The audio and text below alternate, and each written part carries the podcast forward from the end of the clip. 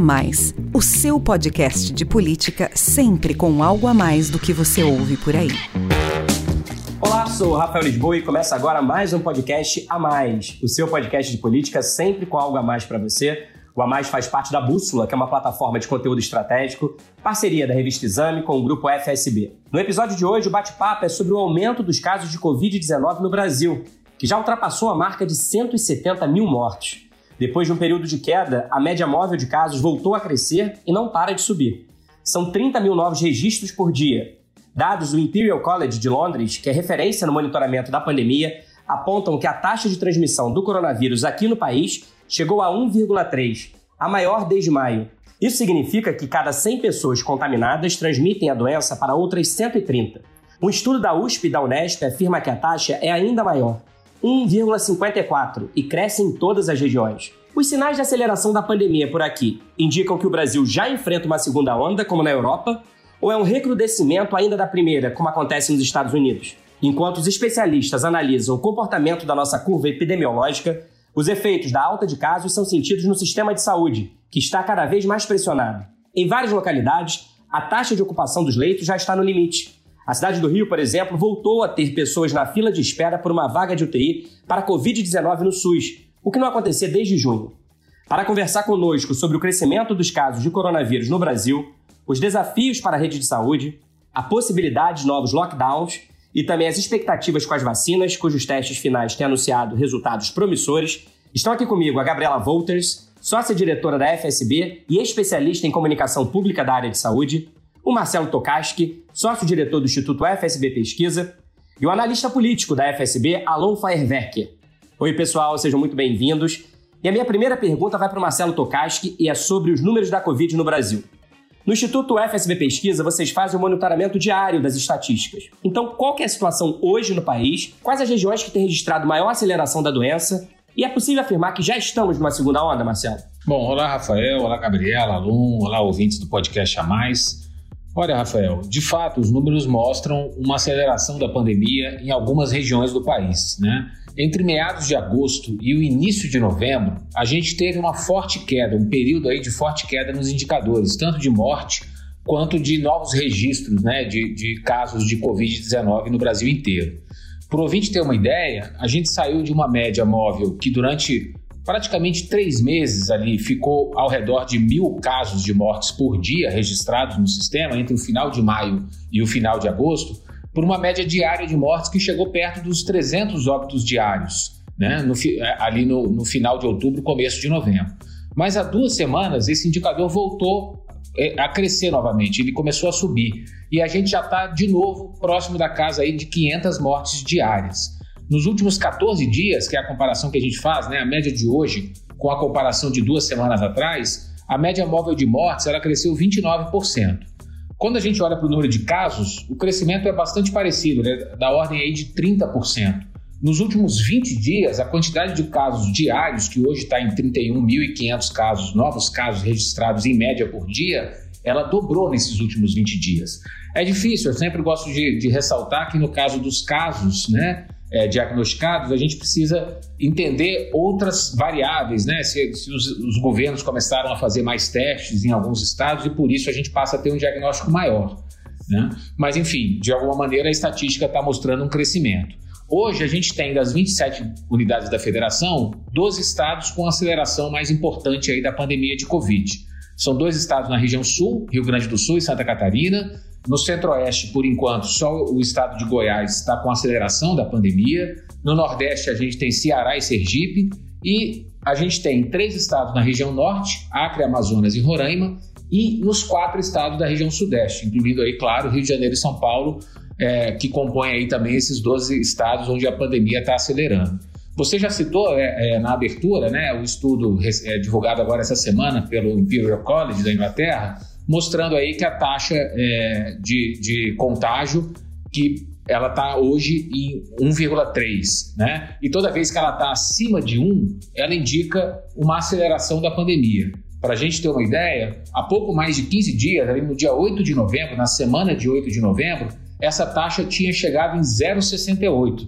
Né? o que indicava que a, que a pandemia estava desacelerando, que o contágio estava desacelerando. E agora ela, ela praticamente dobrou aí é, em menos de 20 dias. É, e como você falou, é a maior taxa desde a última semana de maio.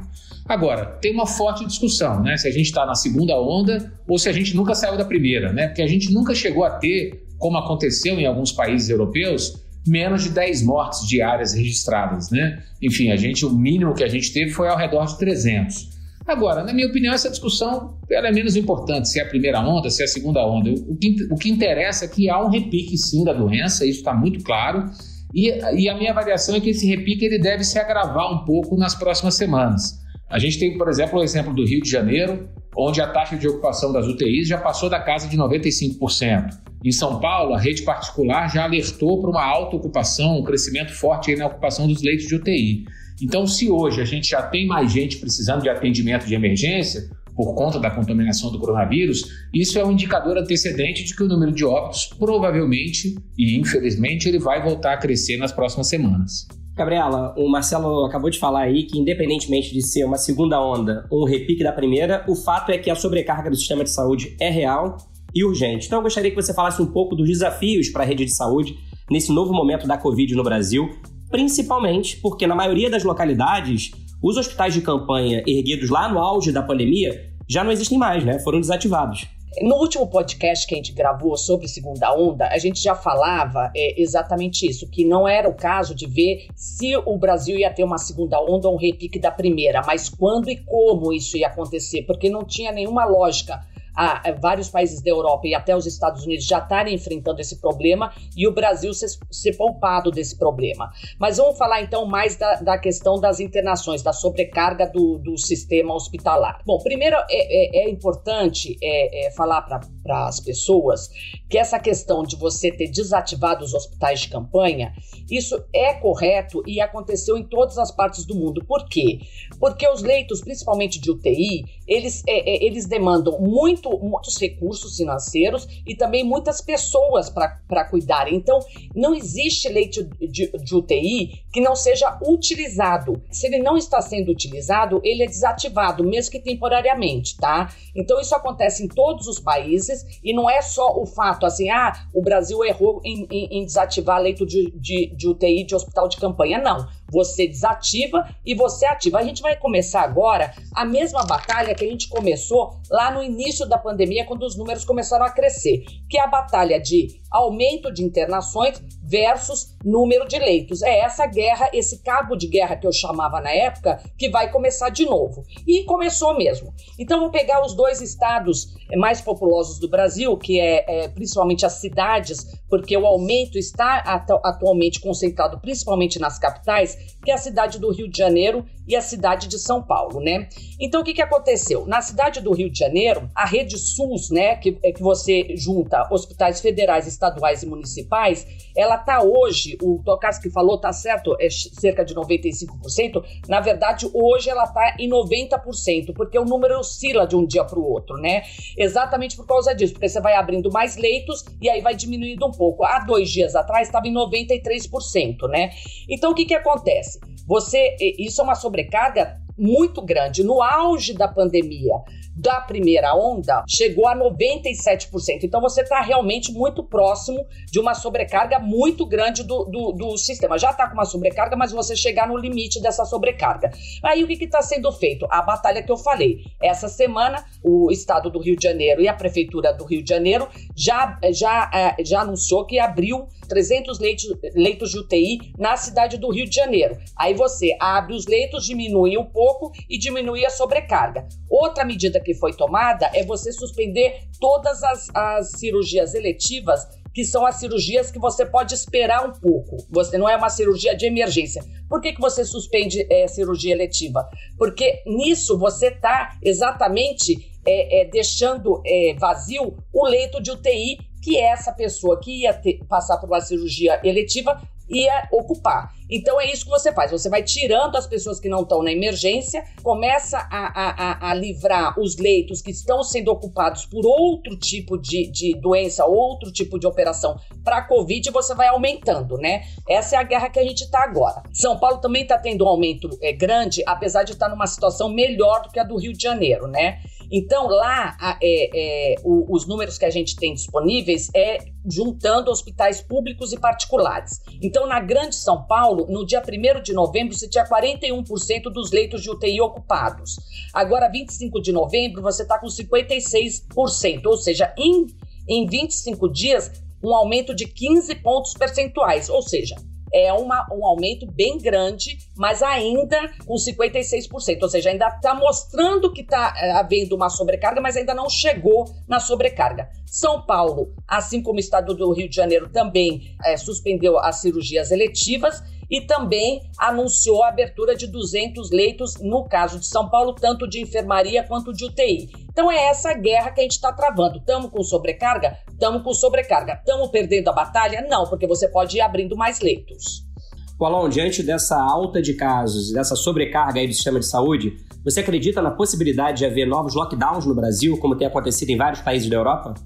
Bom, olá Rafael, Gabriela, Marcelo, você que está nos ouvindo. A transmissão do vírus ela é uma função basicamente de duas variáveis, né? A primeira é o quanto as pessoas estão próximas umas das outras e ou convivem em ambientes em que a transmissão do vírus é, se dá com mais facilidade. E a segunda variável é o grau de imunização coletiva de uma população. É, a imunização coletiva definitiva só vai vir é, com a vacina, né?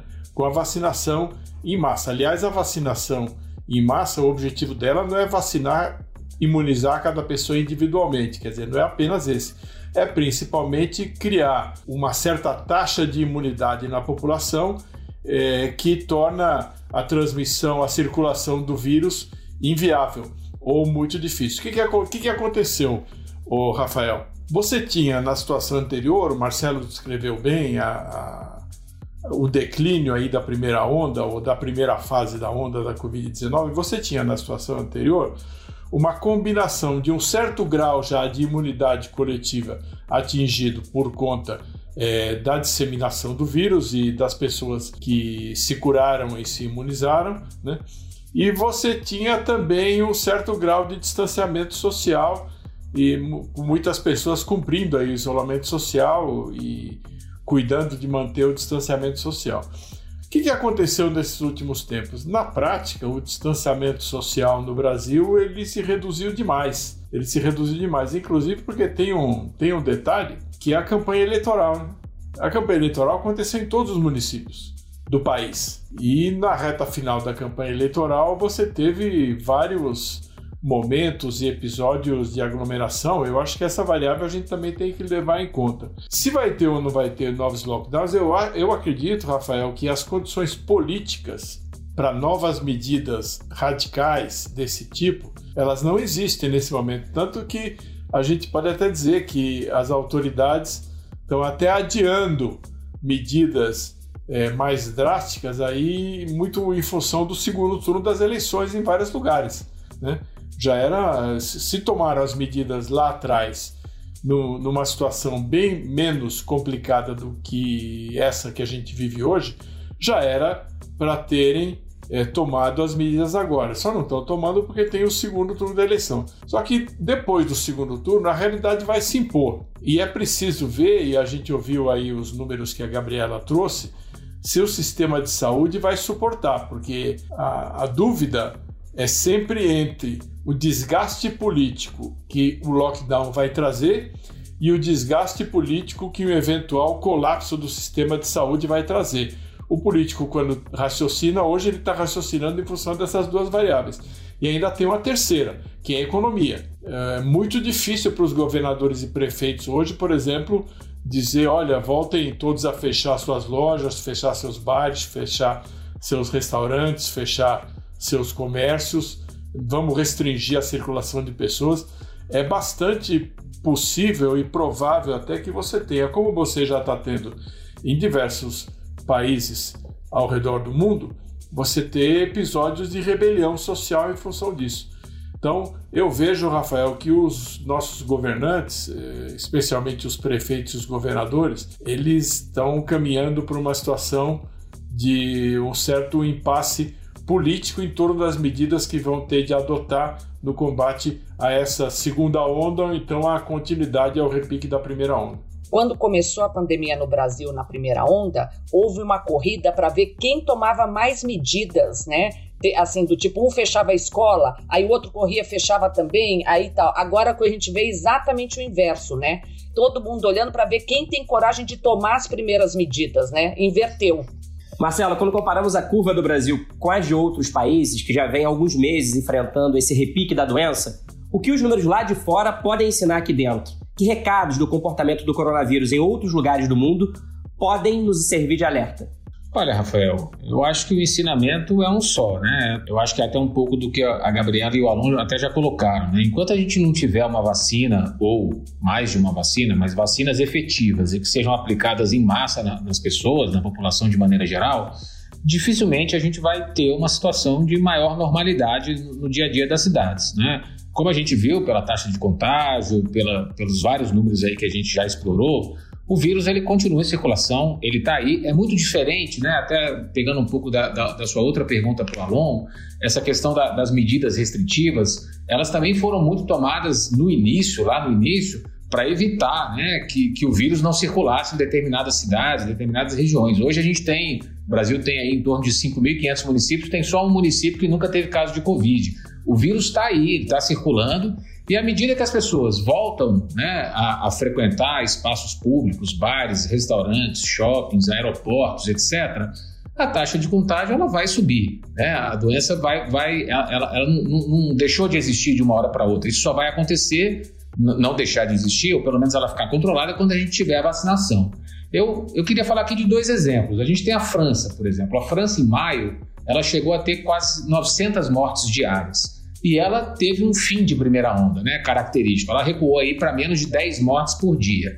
Aí o que aconteceu na França? As pessoas veio o verão, as pessoas começaram a viajar, as escolas reabriram, as pessoas passaram a ter uma rotina mais perto da rotina que elas tinham e o vírus voltou a circular com mais força. Hoje a França já tem aí em torno de 560 mortes diárias. Né? Ela já está ali num, mais do meio do caminho em relação ao que ela atingiu de pico da doença ali no, no mês de maio.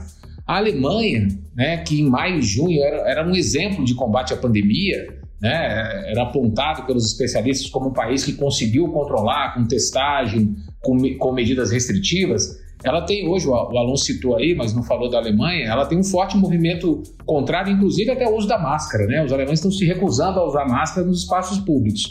Deixa eu só, só aproveitar o que você está falando. Esse negócio de elogiar país por causa das medidas contra a Covid é que nem elogiar goleiro ou juiz antes do jogo acabar. Você vê o caso da Argentina, por exemplo, que fez um lockdown é, duríssimo e a taxa de mortes por milhão de habitantes hoje já é maior do que a do Brasil. Exatamente. É, é, o que eu estava falando do caso da Alemanha, né? Ela foi elogiada lá e aí, enfim, as, a, a, população se cansou, se rebelou até contra o uso da máscara, que é uma das medidas básicas aí, né, para se combater a proliferação do vírus. E qual foi o resultado disso? A Alemanha hoje ela está em torno aí de 236 mortes por dia na média móvel. Para a gente ter uma ideia, o recorde dela lá em maio era de 190 mortes por dia. Então hoje a segunda onda na Alemanha é pior do que a primeira. Né? Ela, já, o auge da pandemia é, é, na Europa foi lá em maio, na Alemanha é, especificamente está ocorrendo isso hoje.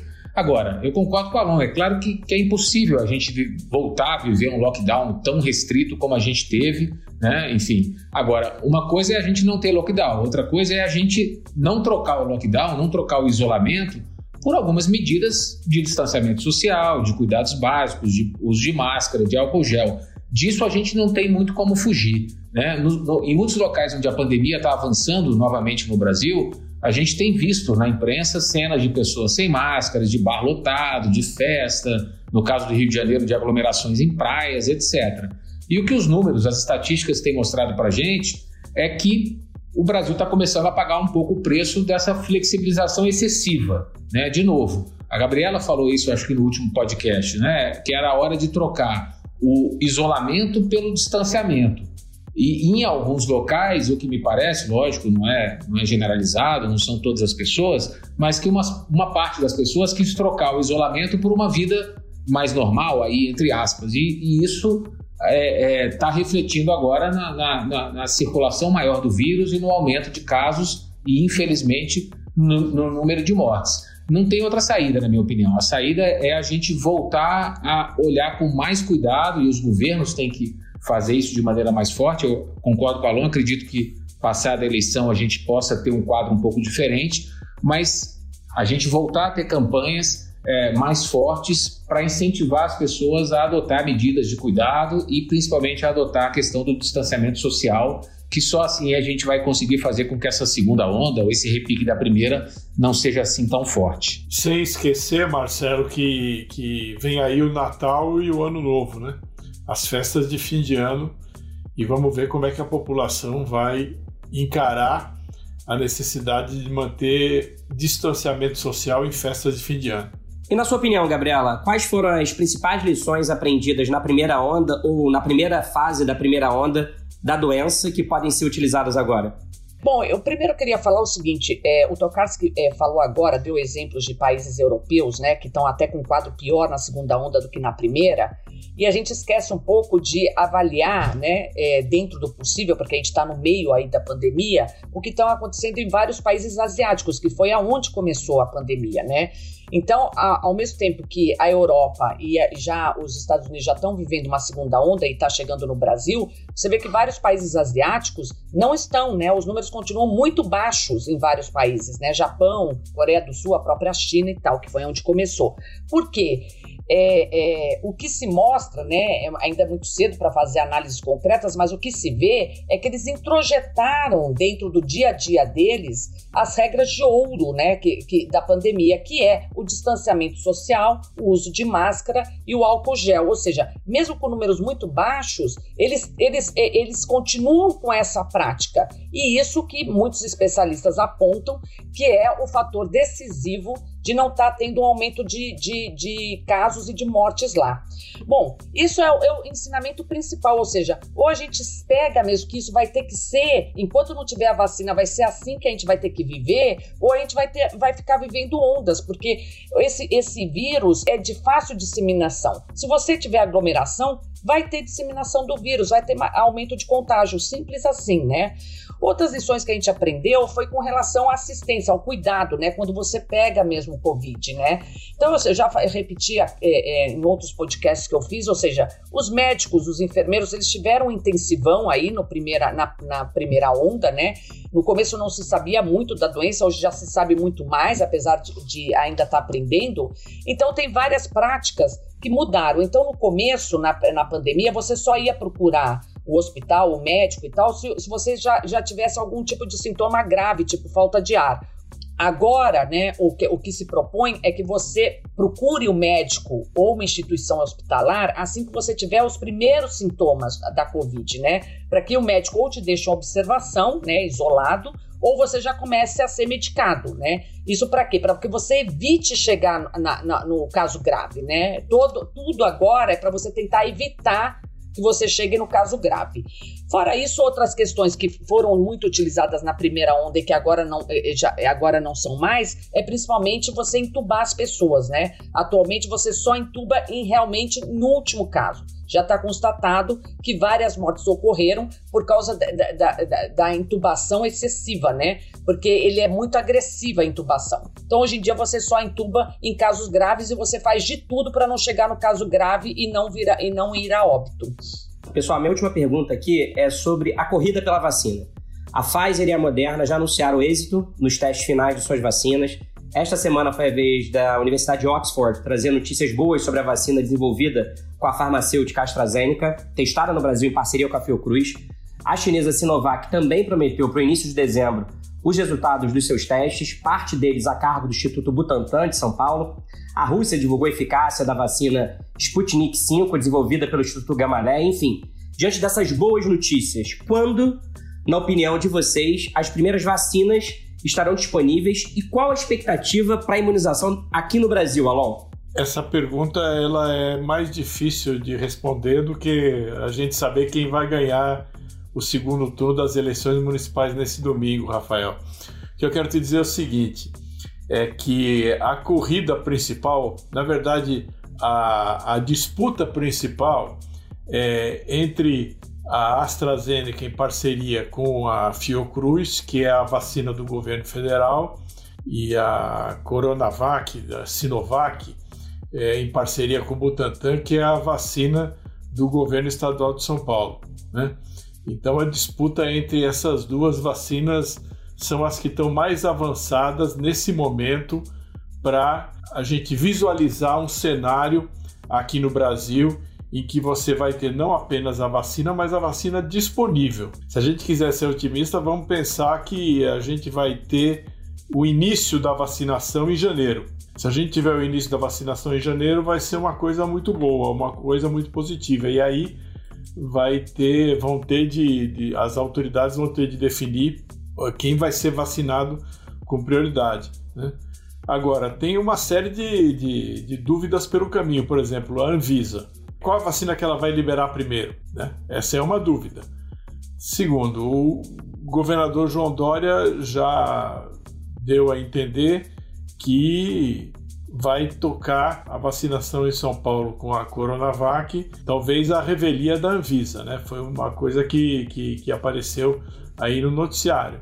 Vamos ver como é que a Anvisa vai reagir a isso. De qualquer maneira, Rafael, o que a gente pode prever com certeza, já que nós estamos no Brasil, é que esse processo deve ser judicializado. O processo vai ser judicializado e vai acabar no Supremo Tribunal Federal, que aliás já está discutindo o assunto sobre a vacinação obrigatória. Aliás, já tem uma manifestação nesse sentido do Procurador-Geral da República.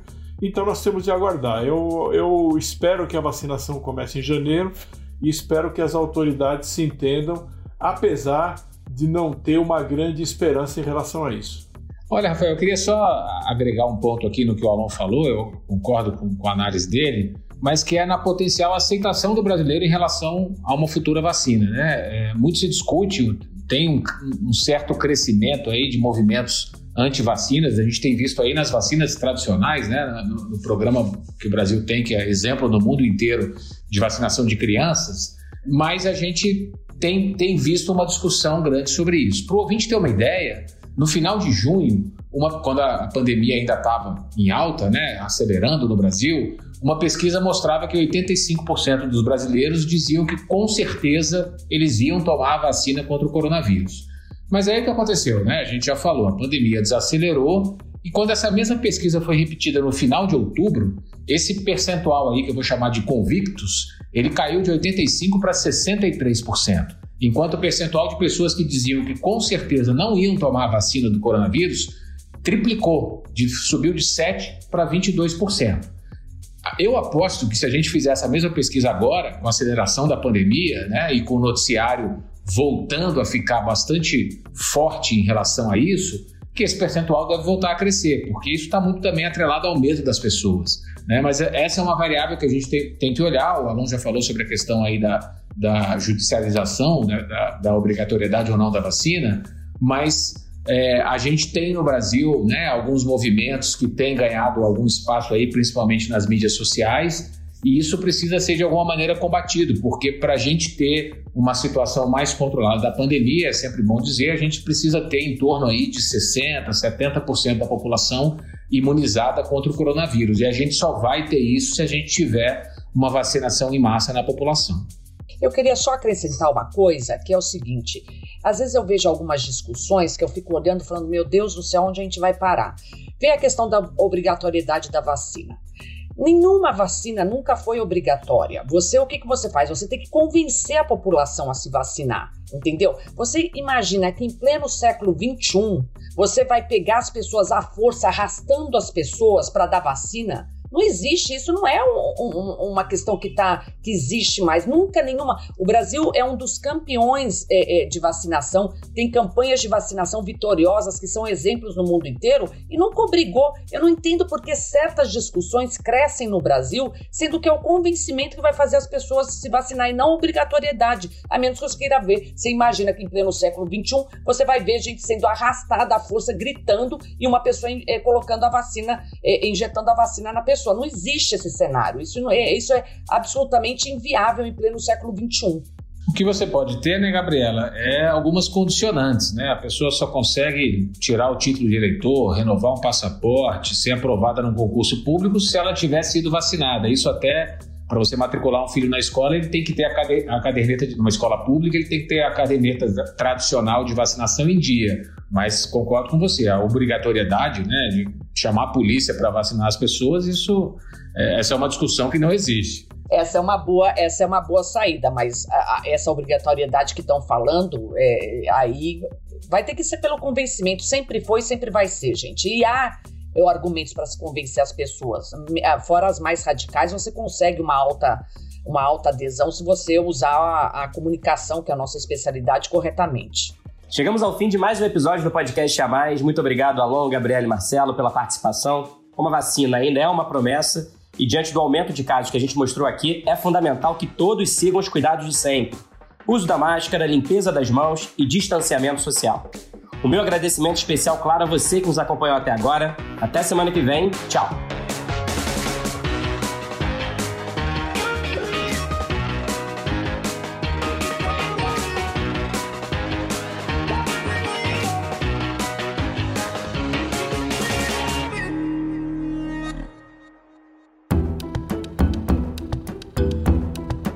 Edição Guilherme Baldi, este podcast faz parte da plataforma Bússola, um produto do grupo FSB.